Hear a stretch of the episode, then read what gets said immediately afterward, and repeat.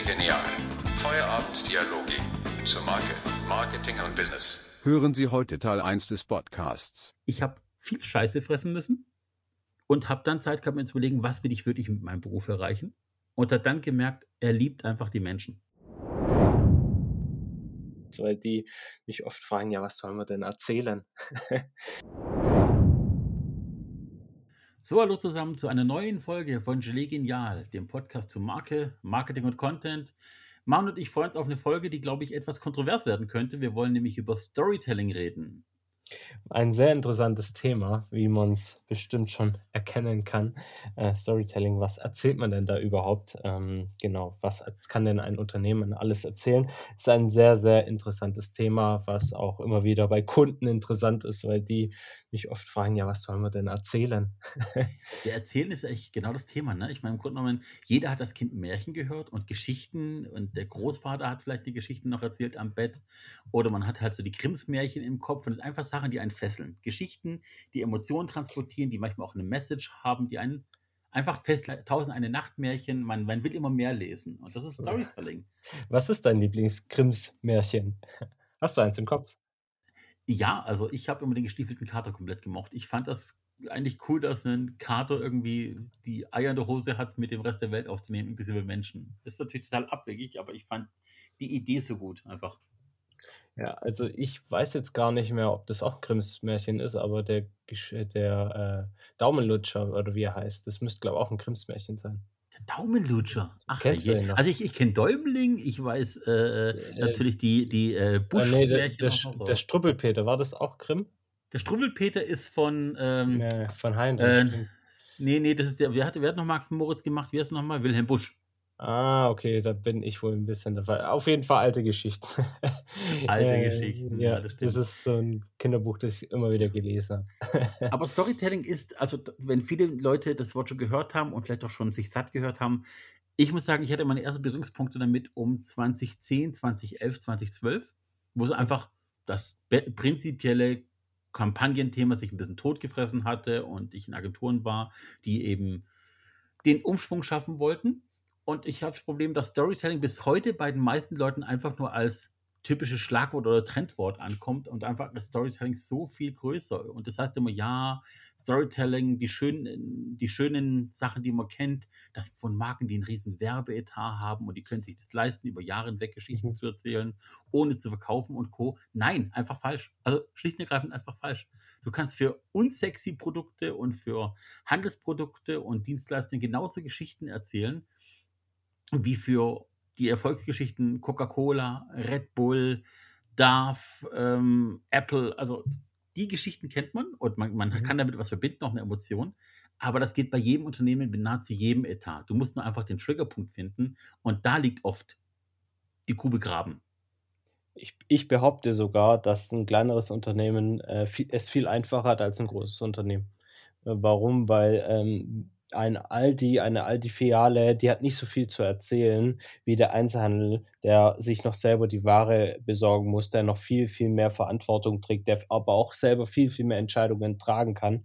Und alleine deswegen kann ich auch viel, viel mehr erzählen als eine Fiale wie Aldi oder ähnlich, ähm, die da einfach nicht so viel Freiheiten hat, weil ja, ja, was wollen die Angestellten denn erzählen? Heute ist die Ware gekommen, die es aber auch bei zehn anderen gibt. Ähm, aber die anderen können halt wirklich sagen, jetzt bestelle ich, weil ich wurde deswegen angefragt oder das hat, interessiert mich, das möchte ich jetzt für meine Kunden bestellen. Also man ist viel näher dran an den ganzen Prozessen.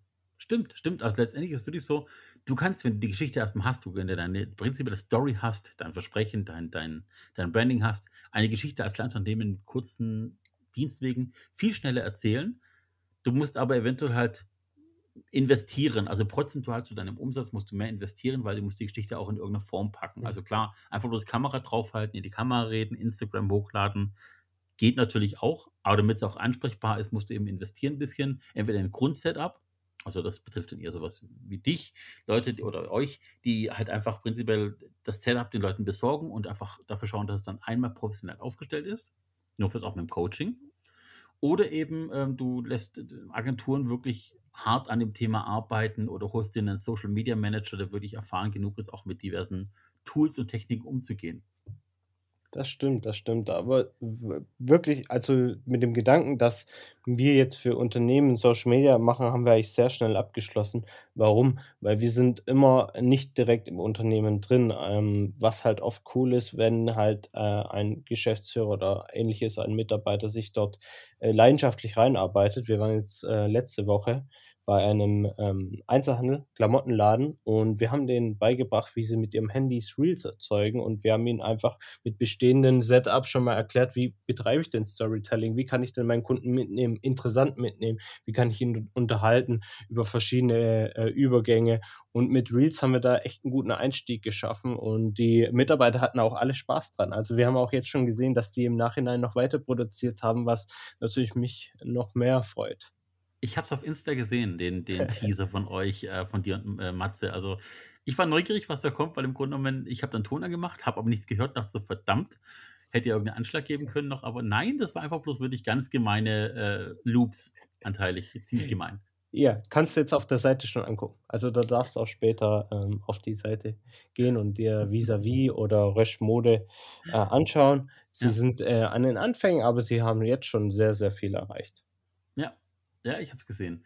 Ja, also äh, um, um den Leuten mal so ein bisschen die Angst zu nehmen vom Storytelling. Äh, äh, es ist keine Kuh, die wieder durchs Dorf treibt und versucht irgendwie auf den neuesten Trend draufzuspringen, sondern das ist eigentlich eine prinzipielle Sache, wo Marken dran wachsen können und vor allem halt ganz viel Vertrauen schaffen. Also stellt euch wirklich nochmal vor, ihr habt die Märchen von Anno dazu mal. Ihr erinnert euch an Kindermärchen, die ihr vor 40, 50, 60 Jahren gehört habt. Vielleicht nicht mehr im Detail und ihr könnt sie nicht am Bett von eurem Enkel wiedergeben, eins zu eins ohne nachzulesen, aber ihr kennt die Grundgeschichte. Ihr habt, verbindet damit eine Erinnerung, eine Emotion etc. Und genau das ist der Punkt, den ihr als Marke auch für euch, wenn ihr, wenn ihr Consulting oder Beratung seid, als Unternehmen, als Handelsmarke, als Dienstleistungsunternehmen, ihr könnt diese Geschichte, diese Emotionen aufbauen bei euren Kunden. Das ist ein Vertrauensbonus, den ihr aufbauen könnt. Und es gibt eigentlich nur eine Handvoll Regeln, an die man sich grob halten müsste. Man muss natürlich klar ein bisschen Arbeit reinstecken, aber es Mhm. gibt meines Wissens nach, ich, ich kam heute in Vorbereitung für den Podcast auf vier einfache Regeln, die man anwenden müsste, einfach bloß. Ich weiß nicht. Soll ich mal? Ja, schieß los. Ich bin selber gerade sehr gespannt, was für Regeln es sind. Genau. Also für mich oberste Regel Nummer eins ist, eine Story ist die Markenpersönlichkeit. Wir reden nicht darüber, dass ihr eure Dienstleistung in den anderen Worte packt. Dass ein Spülmittel sauber machen muss, ist vollkommen klar. Dass eine Hose passen muss und eine Weile aushalten muss, eine Waschmaschine können muss, ist auch klar. Aus welchem Stoff die gewebt ist, ist den Leuten erstmal total egal. Also, es geht um Markenpersönlichkeit, Emotionen. Persönlichkeit ist Emotionen. Das ist wichtig. Unternehmen muss ebenfalls das widerspiegeln können. Emotionen. Ihr müsst den Kunden bei etwas packen, was ihm wichtig ist. Wenn ihr Feuerlöscher verkauft, ist die prinzipielle Emotion immer Sicherheit und Vertrauen zum Beispiel. Wenn ihr Mode verkauft, geht es immer um Leidenschaft, um das innere Feuer, um, um, um Modernität von mir aus auch je nach Marke. Hm, So, die Emotionen, die Grundemotionen, die ihr transportiert müsst, müssen gleichbleibend sein. Ihr könnt nicht die Emotionen zwischendrin wechseln. Es gibt immer angrenzende, also wenn ich Leidenschaft habe und Feuer geht natürlich auch ein bisschen Humor immer dazu, weil Leidenschaft ist auch Humor. Wenn ich Leidenschaft habe, darf auch mal Wut dahinter stecken oder eine Art von kleiner, verkappter, grafischer Aggression. Aber es muss immer irgendwie auf die 12 sein, ne? So in die Richtung. Ja. Punkt 2 ist für mich ein, eine Story, eine Markenstory, ist nicht egozentrisch. Es geht in Stories nicht per se um dich und deine Marke. Es geht darum, dass du der Mentor bist, der den Kunden unterstützt. Die Stories, die erzählt werden, sind immer Geschichten, die der Kunde auch auf sich beziehen kann, die der Kunde verstehen kann. Und die Marke ist dann das transportierende Element. Aber sie ist nicht egozentrisch. Ganz wichtiger Punkt, da hängen viele noch echt in Kinderschuhen fest. Wenn Marken versuchen, Stories aufzubauen, der Absender wird immer so groß geschrieben und so brachial geschrieben. Das ist dieses typische Make the Logo Bigger Aktion. Oh. Lasst einfach, ne? lasst es bleiben. Make the Logo bigger Aktion. Ist es nicht? Also ich weiß, was damit gemeint ist. Ich habe schon einige Kunden gesagt, können wir das Logo nicht größer machen oder können wir hier noch ein, ein zweites Logo und ich denke mir dann oft, ey, du hast auf jeden Fall ein Logo auf der Seite, willst du jetzt noch ein sechstes meinen? Aber make the Logo. Cool. Es gibt dazu cool. einen, einen Hard Rock Song, Make the Logo Bigger. Echt jetzt? Ja, Sehr im the Logo Bigger gibt es einen Hard Rock Song, den irgendwann mal kreativ aufgenommen haben, weil sich Schnauze voll hatten. Gibt es wirklich. Nicht jetzt googeln, nicht jetzt, Manu. Ich schreibe es mir gerade auf. ja, geil. Gut, okay. Ähm, auch wenn ich vorhin erzählt habe, eine Story darf emotional sein, ne? ist Punkt 3 für mich. Also, was Emotionalität heißt in dem Fall einfach nicht, was ihr transportiert. Ihr könnt nicht irgendwelche Emotionen in Kunden reinpressen und erwarten, dass sie verstanden werden. Mhm. Die Emotionen müssen entstehen. Dafür gibt es bestimmte Techniken natürlich. Äh, wie im Film, wie, wie jemand zum Weinen bringst. Also ich habe mal von den Filmproduzenten gehört, es ist so viel einfacher, einen Menschen zum Weinen zu bringen, als ihn zum Lachen zu bringen. Das Hast du stimmt. auch schon mal gehört? Und Ja. mit der richtigen Musik, mit dem richtigen Schnitt, mit der richtigen Geschwindigkeit weinen Leute fast automatisch, die emotional sind. Aber es geht darum, Emotionen an dich zu binden. Und eine Story, eine Markenstory, geht nie emotionslos. Das ist noch eine Steigerung von vorhin. Ich hatte ja vorhin gesagt, dass du nicht egozentrisch sein darfst und eine Markenpersönlichkeit aufbauen musst, aber emotional muss sie sein. Also egal, Ja. welche Emotion du an dich bindest. Und wenn du ein dauerndes Ich bin überrascht oder What the fuck Element Mhm. an dich bindest, es ist, ich habe wieder was gesagt, weil ich nachher bei Apple nicht hochladen darf. Verdammt. Keine Ja, durch. keine. Ja, okay, lassen wir das. Ja, also du musst wirklich schauen, dass du die Menschen und die Geschichten insofern programmierst, dass du die Emotionen mit dir koppelst oder mit deinem Unternehmen oder mit eurem Unternehmen. Also, wenn jemand auf Dauer in einem bestimmten Thema denkt und die Emotion damit verbindet, muss euer Name genannt werden. Ja, inter interessant, kurz kurz für mich zu Verständnis. Redest du vor allem jetzt so für für für das gest äh, also Storytelling im Bereich Werbefilm oder im Bereich, äh, Webdesign? Das hört sich ja alles so okay, man man hört 'n bisschen 'n Drehbuch jetzt ab und zu mal raus. Das ist ja ja wirklich vorprogrammiert. Also, man man das ist 'n Konzept, das das müsste man befolgen und dann hat man eigentlich, äh, das perfekte Storytelling. Ähm, oder gehst du da auch 'n bisschen im anderen Bezug? Also, so, ei ich habe halt immer grade Social Media vor Augen, da könnte ich gleich Mhm. 'n paar Beispiele nennen, wo das perfekt klappt. Ähm, klar ist es halt das eine ist gestellt und man Ja. merkt als Zuschauer, okay, 'n Imagefilm ist jetzt 'n Imagefilm Ja. und, äh, die Zeit ändert sich ja auch. Also, der Mensch gewöhnt sich an etwas und weiß jetzt: „Okay, das ist gestellt.“ Und, ähm, wo worauf beziehst du jetzt dein Storytelling? Auch im Bereich Website oder Ähnliches? Im Grunde genommen jedes Medium, ob du 'ne Anzeige schaltest, Mhm. die eine bestimmte Storytelling mitmacht, ob du deine Produktseite auf deiner Webseite darstellst, kannst du so was machen. Ich kann noch 'n paar Beispiele nennen, die ich äh, die Mhm. ich noch im Kopf habe. Mhm. Ob du, äh, irgendwelche Posts machst zu einem Thema, wenn jetzt Wahlen sind zum Beispiel und du willst dich 'n bisschen engagieren und auch politische Statements zeigen, kannst du natürlich auch da deine Emotionen laufen lassen. Du kannst Pers Personalbilder können auch bisschen wir sind grad emotional sein. Wer sagt, dass 'n Personalbild immer 'n Porträt sein muss? Immer dieses typische Führerscheinbild. Sagt ja keiner, ne? Wenn du Ja. sagst: „Okay, ich bin Unternehmer, das irgendwie kreativ ist“, warum dürfen denn die Bilder auf der Homepage nicht irgendwie interaktiv sein? Warum dürfen die nicht sich bewegen, wenn ich mit'm Mauszeiger drüber gehe oder sich verändern? Mhm. Oder warum können die Personalbilder nicht einfach mal eher redaktionell aufgenommen sein? Also, was wie so 'nem Mhm. wie bei 'nem Editorial, wo du sagst: „Okay, ich bin fliegender Reporter in Afrika und ich nehme Personenbilder auf, die nahe Menschen sind in ihrem Leben.“ Es muss ja nicht gestellt sein, ne? Es kommt immer auf Ja. dein Business an. Ich glaube, mir würde grad egal ob Radiospot, Kino, Imagefilm, Reel, äh, es kann ja irgendwie kannst du immer alles mittransportieren. Du du hast immer die Möglichkeit und sei es auf der musikalischen Ebene, die Emotionen mitzutransportieren. Wenn du natürlich sagst: „Hey, wir sind immer auf up to date, wir sind immer trendy et cetera. Unser Versprechen ist einfach immer, wir sind vorne weg“, dann kann auch die Musik immer etwas Durchgeknalltes sein. Und vielleicht Sachen, die man eher als Trends so für die Zukunft hört. Es gibt ja Radiosender, die speziell Sachen spielen, von denen sie glauben, dass sie in ihrer Zukunft bekannter werden. Und man kann Mhm. da der Kooperation noch eingehen. Einfach in in natürlich jedem Medium theoretisch, auch im Text. Auch 'n reiner reiner Text, den ich irgendwo lese, 'n Anzeigentext für 'ne Stellenanzeige.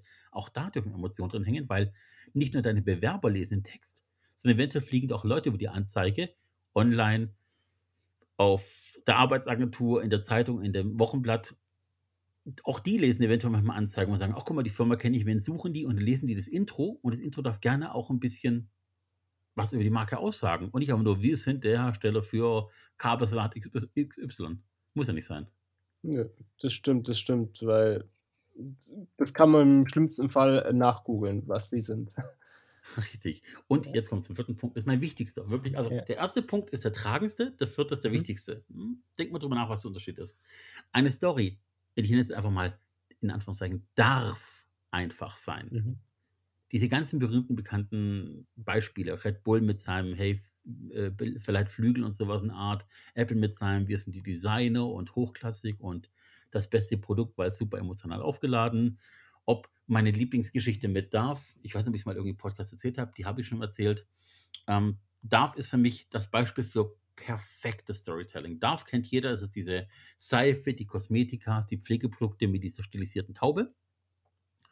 Und die haben immer dieses Thema, also die Story von denen ist im Grunde genommen, wir lieben dich als Menschen, wie du bist. Und die haben Mhm. irgendwann Anfang 90er angefangen, Frauen aus allen Schichten abzubilden. Nicht jetzt religiös und Ha- Hautfarbe, sondern wirklich auch so, die haben auch mal ein Plakat gezeigt, wo du sagst, alle Frauen auf diesem Plakat wiegen 83 Kilo.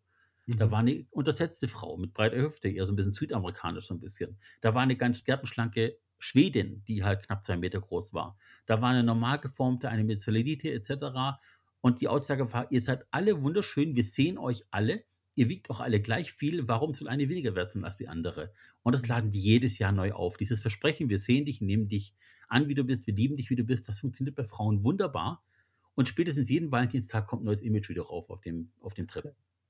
Finde ich sehr cool. Es ist ein bisschen auch ein bisschen für die Frauenbewegung. Ich glaube auch, die machen auch gerne was mit molligeren Frauen und die sind da auch sehr aufgeschlossen. Aber ich glaube, das ist auch die Marke, die sich damit ein bisschen, äh, gut etabliert hat, Ja. äh, weil es auch die Zielgruppe ist. Es ist nicht die Zielgruppe dafür ist ja auch viel Creme und Ähnliches, wo man sagen kann: „Gut, das ist ja auch nicht nur für die Frauen, die jetzt morgen, sch sage ich mal, nur auf die Schönheit achten, sondern auch fürs Wohlfühlen und Ähnliches.“ Ich glaube, die Zielgruppe bei der bei denen ist auch ein bisschen größer. Genau, hat aber Ähm, davor auch ja. keiner gemacht. Ne? Überleg mal, sonst Kosmetika. Stimmt. Sind immer dieselben Mädels, immer alle Photoshop retuschiert, alle für den Playboy gedacht und Co. Mhm. Äh, sie ist keine Zellulite, die Haut ist immer Poren rein, was komplett unsinnig ist, weil eine Haut ohne sichtbare Poren ist einfach tote Haut. Also was, Ja. es macht gar keinen Sinn. Und trotzdem, schau dir alles an von Calvin Klein und Co. und schieß mich tot. Es ist einfach komplett unsinnig. Und vor allem das Bild einer Frau hat sich über die Jahrzehnte und Jahrhunderte auch verändert. Früher war eine stabilere Rubensdame, wie man gesagt hat, das Prestigeobjekt schlechthin, weil die Frau, der Mann konnte seine Frau so gut ernähren, dass sie einfach ein paar Kilo zugenommen hat. Und das war gut so. Das war einfach ein Zeichen von, von Reichtum. Reichtum. In anderen Ländern gilt das immer noch. Früher hast du mit 14, 15 geheiratet in Deutschland. Dein Ehemann war vielleicht zwei Jahre älter. Mit 20 habt ihr ein Haus gebaut gehabt, habt die ersten Kinder bekommen. Es ist einfach, man muss die Perspektiven manchmal einfach ein bisschen wechseln. Da gebe ich dir komplett recht, ja.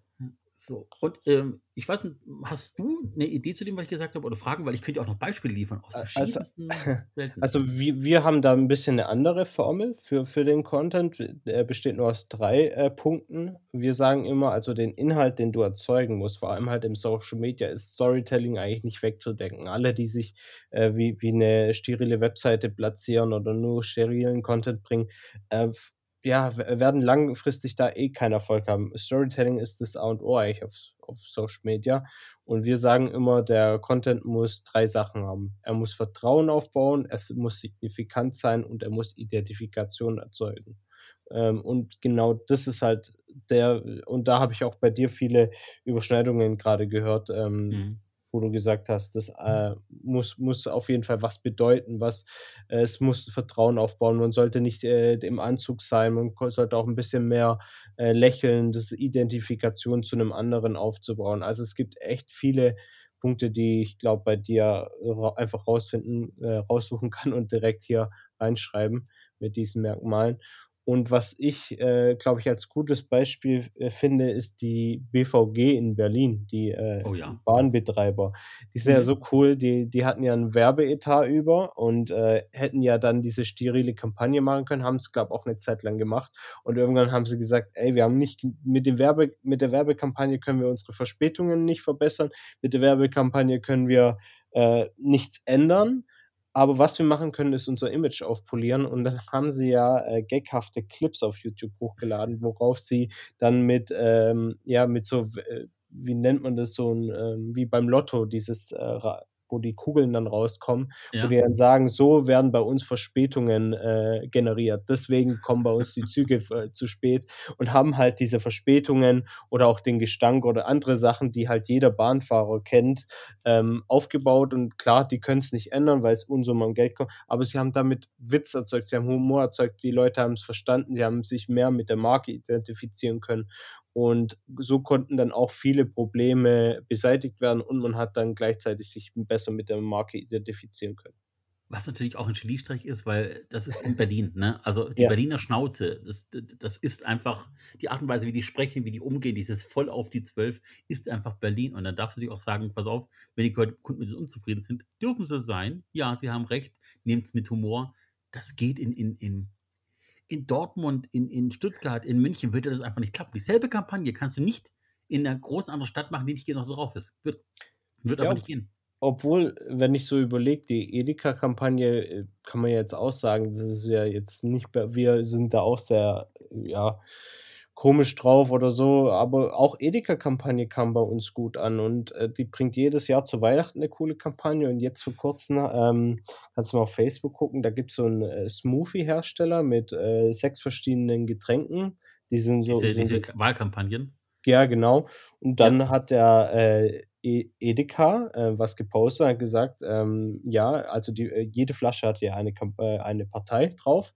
Und dann Mhm. haben die gesagt, ja, die roten Flaschen, die schicken wir wieder zurück, weil wir haben Ja. rechts in unserem Regal keinen Platz. Und, äh, darauf- rechts, äh, ne? Ja, ja, ja, genau. genau. Und dann haben sie ja die AfD-Flaschen einfach zurückgeschickt. Und so haben sie, obwohl es ja eigentlich, die hätten es ja sich einfach in ein Regal hinstellen können und still sein können, hätten, haben sie ein bisschen Storytelling betrieben, haben gesagt, wir positionieren uns gegen die Partei. Wiederum hat der Smooth-Hersteller dazu dann auch wieder ähm, ja, versucht äh, zu antworten. äh, Und das sehe ich öfters bei äh, verschiedenen Unternehmen, die sich dann gegenseitig ein bisschen betteln. In dem Fall war es ein bisschen ja, politisch, aber Mhm. das ist halt wichtig, dass man es mit Humor nimmt. Ja, man muss das, ich habe das auch verfolgt, man muss es so noch Mhm. sagen, um das noch ein bisschen rauszusteigern. Ähm, einerseits, ich hatte mich vor kurzem mehr oder weniger zwangsweise mit der AfD kurzzeitig beschäftigen müssen, weil ich einem Kollegen was zeigen wollte, der im Ausland hockt, und Mhm. habe dann spontan das Corporate Manual für diese Wahlen, für die Wahlen 2021 gefunden, von der AfD, ein PDF, das da irgendwo auf der Homepage ein Download ist. Okay. Und die haben momentan in der Kampagne einen schwarz-rot-goldenen Schmetterling. Okay. Ne? Die haben auf den Wahlplakaten so einen vereinfachten Comic-Schmetterling, vielleicht sowas, Verwandlung, Aufbruchstimmung etc. Und das Krasse, und ich habe ich hab wirklich gedacht, entweder ich schmeiß mich weg vor Lachen oder ich fange an zu weinen vor lauter Blödheit. Und dieser Schmetterling darf laut Corporate Manual nur nach rechts schauen. Was? Ja, Ja, der darf nur nach rechts schauen. Weißt, man könnte ja sagen, okay, schwarz, rot, gold auf den Schmetterling muss in der richtigen Reihenfolge sein, sonst bist du nicht Deutschland.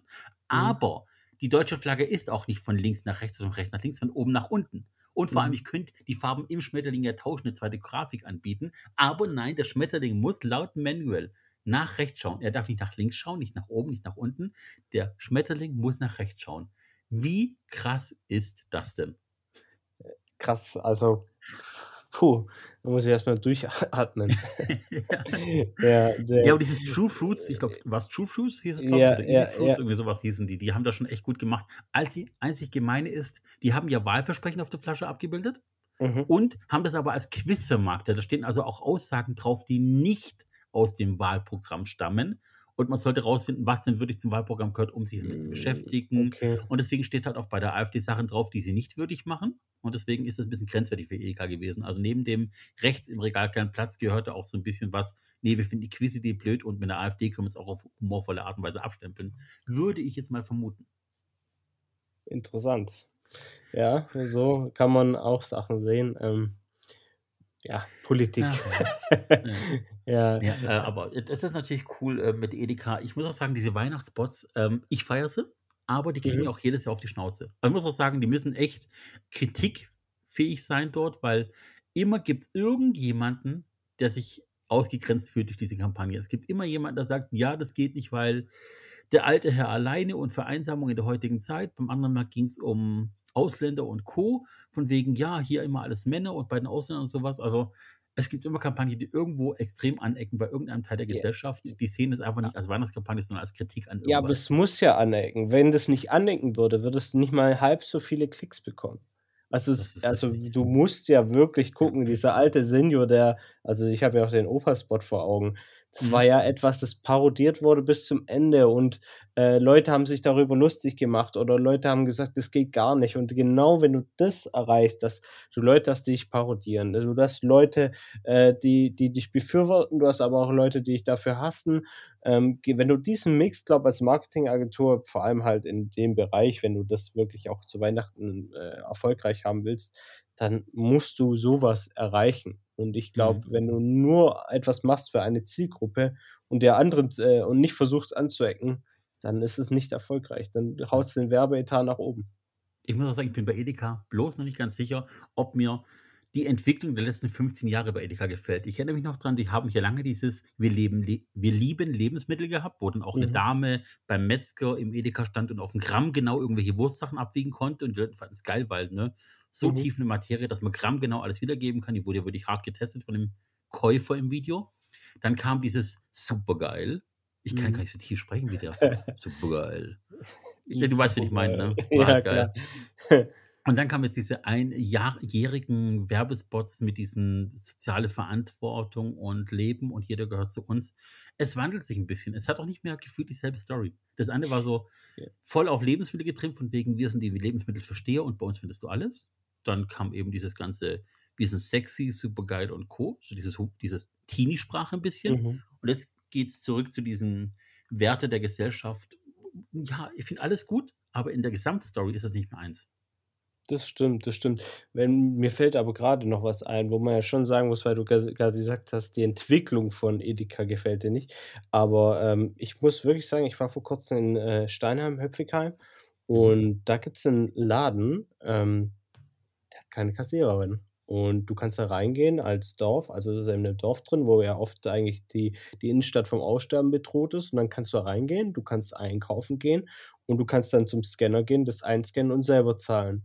Mhm. Und der Laden hat von Montag bis Sonntag offen und du kannst halt, wenn du grade kein Geld da hast, das auch mitnehmen und am nächsten Tag hingehen und in die Kaltbox reinschmeißen.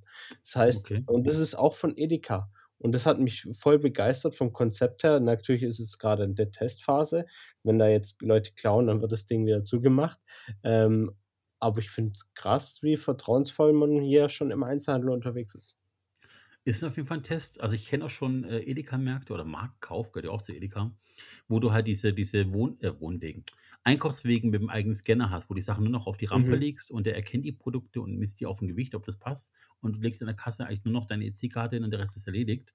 Also, ich selber scanne schon beim Reinladen. Und da hast du auch am an deinem Handgriff 'nen interaktives LCD-Display, das dir halt immer zu den Sachen, die du grade gekauft hast, sagt: „Hey, nimm noch 2 weitere und du sparst 20% oder hast auch daran gedacht“ und Co. Die machen schon viele Experimente und ich muss sagen, in der Hinsicht ist Edeka für mich die Creme de la Creme im Bereich Lebensmittel und und Supermarkt. Ja, dann merkst du aber auch. dass der Werbespot nicht nur verspricht, sondern wenn du einkaufst, wirklich 'n Einkaufserlebnis hast. Was wiederum für das Marketing schön ist, weil die nicht mehr viel machen müssen. Ja, ähm, pass auf, ähm, ich ich würde noch gern das Thema Storytelling insofern vorantreiben, weil ich habe ja vorhin versprochen, jede Firma, egal welche Couleur, kann Storytelling betreiben. Es müssen nicht immer die Top 100 sein der Marken und es muss nicht immer 'n weltweit agierender Konzern sein, sondern jeder kann sich Storytelling leisten und manchmal auch in Eigenregie. Und ich habe so mal 'n paar beide raus 'n paar Beispiele noch aus meinem Kopf rausgekuschelt, die ich kenne von anderen dazumal. Aus unserer beider Welt stammen auch die Fotografen, ne? Fotografen gibt es Sand am Meer. Bessere, schlechtere, junge, Mhm. alte, reine Porträtfotografen, andere mit Hochzeiten und Hunden oder Pferden manchmal auch, ähm. Und ein Fotograf, den ich noch kenne, ist der Christian Anderl. Christian Anderl ist jemand, der war er hat gesagt, er konnte als Fotograf von dem Geld leben, aber so lala. Was heißt, er wusste manchmal nicht am Ende des Monats, wer seine Miete bezahlen soll, hat's trotzdem irgendwie immer geschafft und, so. Und irgendwann sind aber 'n paar Sachen bei ihm passiert. Er hat Krebs bekommen, ähm, er wäre fa fast draufgegangen dabei. Ähm, sein Sohn, wo der 'n paar Jahre alt war, musste mit dem Helikopter an abtransportiert werden und lag dann erst mal 'ne Weile im Krankenhaus auf des Messers Klinge, wie so schön sagt. Und seine Story ist im Grunde genommen: Ich habe viel Scheiße fressen müssen und habe dann Zeit gehabt, mir zu überlegen, was will ich wirklich mit meinem Beruf erreichen? Und hat dann gemerkt, er liebt einfach die Menschen. Also, nicht nur seine Familie, Mhm. sondern er hat keine Zeit in seinem Leben, sich mit Shishi zu äh, zu begnügen. Er liebt Menschen. Und dieses „Er liebt Menschen“ ist seine Story. Und und seine Story ist wirklich so: „Ich ich mache keine Produktfotografie und ärgere mich mit Konzernen und Co. Ich möchte Menschen fotografieren.“ Sei es Reportagen, sei es, äh, Hochzeiten, ist egal. Mhm. Menschen sind sein Hauptmotiv und alles, was mit Menschen zu tun hat. Also, es gibt auch Produktfotografie insofern, als dass er sagt: „Okay, ich mache jetzt keine Produktwerbung für Nike oder sowas in der Art, aber wenn ich einen Künstler habe, der total auf Nike steht, dann fotografiert doch mal über die Schuhe, wenn es Teil der Mhm. Kampagne ist. Aber dieses, ich liebe Menschen, weil ich gar keine Zeit habe, mich mit dem ganzen Scheiß zu befassen, der außen rum ist. Mhm. Das ist seine Erfolgsstory. Und damit ist er bekannt geworden. Okay, Das cool. ist Und das hat er so auch aggressiv nach außen geworben Ja, per Ja, Storytelling? auf seiner Homepage ist diese Story vorhanden, in, in voller Länge. Inklusive Krebsdiagnose und Co. Und auch Wow. dieses Zueingeständnis, dass ich, dass er teilweise kein Geld hatte, um seine Miete zu bezahlen am Anfang, obwohl es nicht viel weitermachen sollte. Und das ist für die meisten Fotografen schon okay. Ne? Also, krass. Was, Story. was ja sehr, sehr oft sehr widersprüchlich ist, dieses Verletzliche zu präsentieren. Vor allem ja bei uns jetzt im B2B. Da Ja. hat jetzt auch der Matthias vor kurzem bei uns einen interessanten Post gemacht. Ähm, dieses Verletzliche zu präsentieren ist ja uns gar nicht äh, vorgeschrieben. Also wenn du jetzt einen Business äh, Talk hast, darfst du ja nicht deinem Kunden sagen, ähm, ja, mir sind gerade drei Aufträge abgesprungen und ich muss jetzt gucken, wie ich über die Runden komme oder Mhm. auch ein anderes. Aber genau dieses Verletzliche ist ja für dieses Storytelling eigentlich sehr, sehr wichtig. Und du hast ja auch vorher gesagt, das mit dem Weinen.